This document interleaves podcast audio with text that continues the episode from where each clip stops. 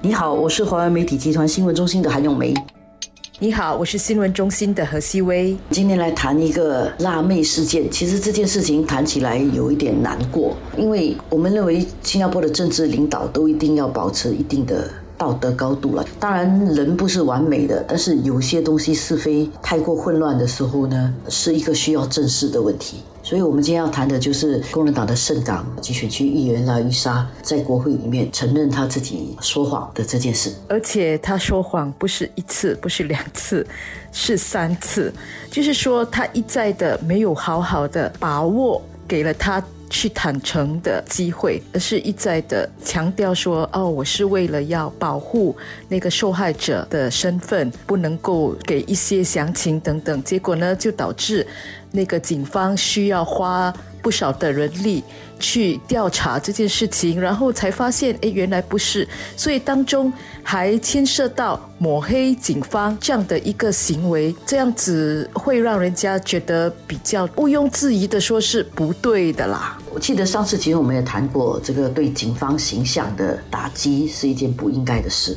执法跟司法守住了这个正义的最后一道防线，如果说这道防线就被轻易的抹黑，然后使到人们不太相信执法单位的话，这对社会是一件很坏的事情。而这次拉玉莎事件就反映了这点，我也觉得很难过。为什么他是？第二次做这件事了。记得上次大选的时候，其实他已经讲了一次了，说弱势群体受到警方不好的待遇。这次他又在讲另外一个弱势群体，而这个弱势群体其实是更让人们觉得应该被保护的，就是受到性侵的女性。让人家觉得你上一次已经这样了，你这次怎么还这样呢？而且这次还给你机会澄清，你还不澄清，你还硬硬讲说你讲的东西是事实。这一点呢，难怪这次他承认错了之后，我们看到几乎所有的舆论都是百分之百认为他不对的。当然有不同的程度，有些人觉得说他虽然不对，但是因为他好心做坏事，所以希望他改过自新。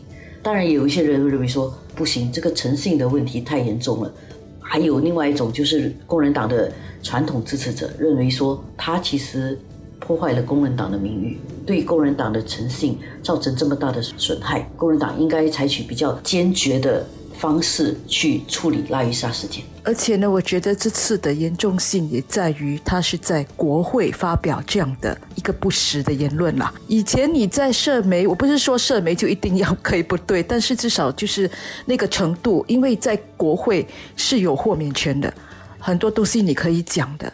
但是你去讲一个不真实的东西，就难免让人家觉得说这个是更加错误的。你都已经是人们。选出来的代议士了，那你这个代议士还去讲不真实的一些东西的话，我觉得犯错的那个程度啊，是更让人家觉得不能够接受的。而且这个不是你一个人的错，因为代议士是代表人民在国会发言的，全部人就被你代表了。我相信很多人会不以为然呐。然后另外一方面，我觉得跟工人党在处理这件事情的时候，也有一点太过软。有些事情需要黑白分明，有些事情，呃，你可以比较柔性。但是在这种是非的问题上，而且他在国会殿堂里面犯错，我觉得需要比较严谨一点的处理方式。我们回想起，工人党不是没有碰过纪律的问题的，太远的我们就不说。饶兴荣事件，他当时出轨的事事情之后啊，刘成强是非常坚决的，很快的就采取行动，后来就被开除党籍，必须卸下议员的身份，然后。这个后港区就补选，他当时的这个做法呢，其实不止惩罚了饶兴荣，同时很快速的得回选民对他的尊敬，因为表示工人党是一个说一不二、是非分明的一个党。但是这一次拉伊莎事件其实不是这一次，上一次已经是这样了。上一次当然毕丹西是显得一个大哥的形象出来替拉伊莎解释，当时又在那个竞选的非常激烈的时候，人们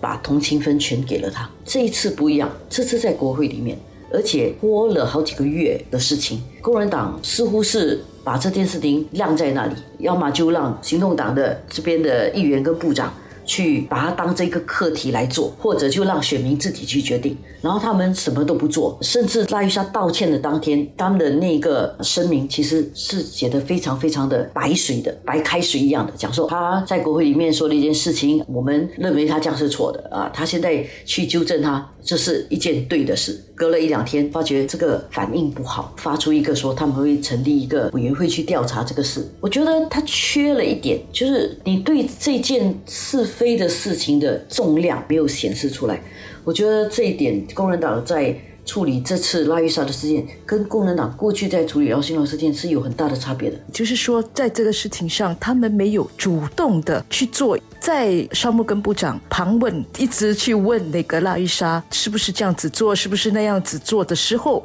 其实坦白的讲啊，很多人都已经说，这个东西到底是不是有没有有发生的吗？